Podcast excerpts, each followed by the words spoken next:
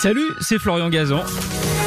Sur RTL, dans l'émission Ça va faire des histoires, on vous raconte des anecdotes incroyables, farfelues et parfois absurdes. Tout ça dans la bonne humeur et raconté par les meilleurs. D'ailleurs, je leur laisse le micro.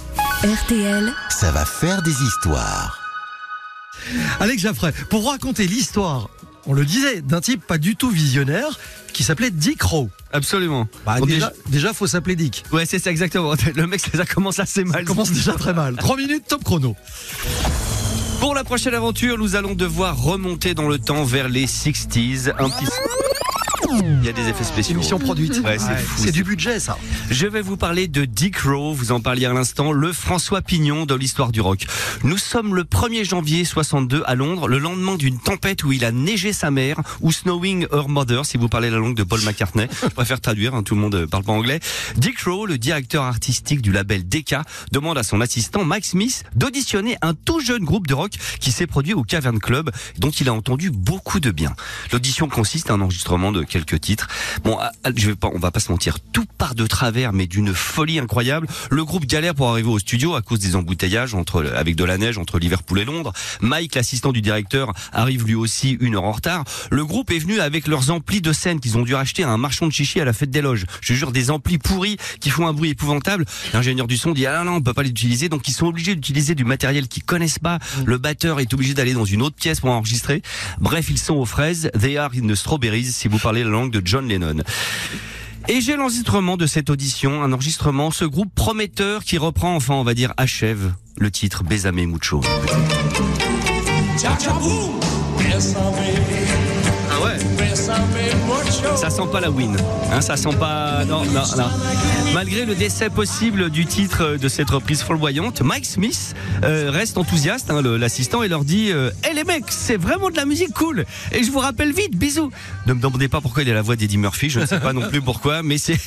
les, les, les mecs, c'est cool Les semaines passent, et bien sûr, ni Eddie Murphy, ni Mike Smith ne rappellent aucune nouvelle, pas l'ombre de rien, no shadow of nothing, si vous parlez la langue de Ringo Starr.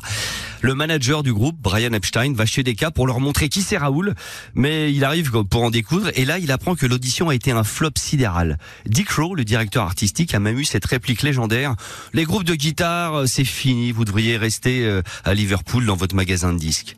C'est mort, it's dead, si vous parlez la lang- la langue de George Harrison. Et là, vous devriez commencer à vous douter de quel groupe on parle depuis le début. Tu crois? Les Beatles. Les Beatles. Et Dick Rowe vient d'hériter à vie du surnom The Man Who Turned Down the Beatles, l'homme qui ne signa pas les Beatles. Vous imaginez Le mec, toute sa vie, toute sa vie, c'est comme le sparadrap de Capitaine Haddock. Toute sa vie, on va lui dire, hé, alors t'as des nouvelles des Beatles? Imagine, c'est horrible. Il essaye de se débarrasser de ce sobriquet. Il va jusqu'à accuser Mike Smith, son assistant, d'avoir choisi l'autre groupe auditionné le même jour, Brian Poole and the Tremolos, dont la carrière fut brève. La preuve, écoutez. C'est eux remporté l'audition. C'est énorme. C'est pas les Beatles. Comme vous dites, le mec est visionnaire, le mec a du nez, le mec a du goût, le mec, euh, le mec vient du futur. Tu vois, en fait. Alors, juste pour la petite histoire, Mike Smith, l'assistant, avait choisi ce groupe parce qu'ils étaient, ils étaient plus proches du studio que les Beatles qui étaient à Liverpool. Comme quoi, la géolocalisation peut refaire euh, ou défaire une carrière, tu vois, en deux-deux. Mais la vie n'est pas une tartine de confiture qui tombe toujours du mauvais côté, Jean-Michel. Non. Après cette douloureuse audition, Dick Rowe recroise George Harrison, le guitariste des Beatles, quelques années plus tard, et lui raconte que tout le monde le chante pour avoir raté les Beatles. Et Harrison, pas rancunier, lui dit d'aller au Marquis Club, un club à- à Londres à l'époque, où un autre groupe déboîte sa mère. Je vous passe la traduction.